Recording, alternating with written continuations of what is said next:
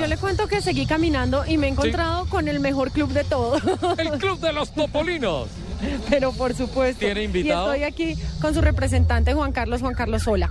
¿Cómo estás? Bienvenido a Autos y Motos. Muchísimas gracias, gracias por estar acá apoyando el carnaval. Cuéntame cuántos topitos vinieron. Tenemos alrededor de unos ocho topolinos y quedan dos que vienen medio retardados por el tranconcito usual de los sábados en la autopista. Bueno, a mí, a mí este club me encanta no solo porque tengo Topolino, porque además los, lo- los topolinos son hermosos, sino como por la hermandad que se vive en el club. Cuéntame para ti qué es, qué es como lo más, lo más llamativo, lo más lindo de un topolino.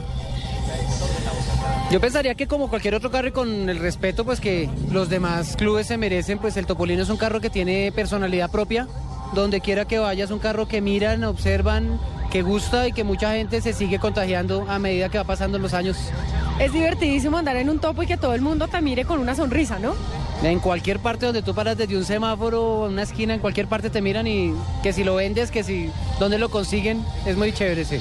Qué rico, Juan Carlos, que estén aquí apoyando este gran carnaval por la paz y que sigan, que sigamos pues unidos en club.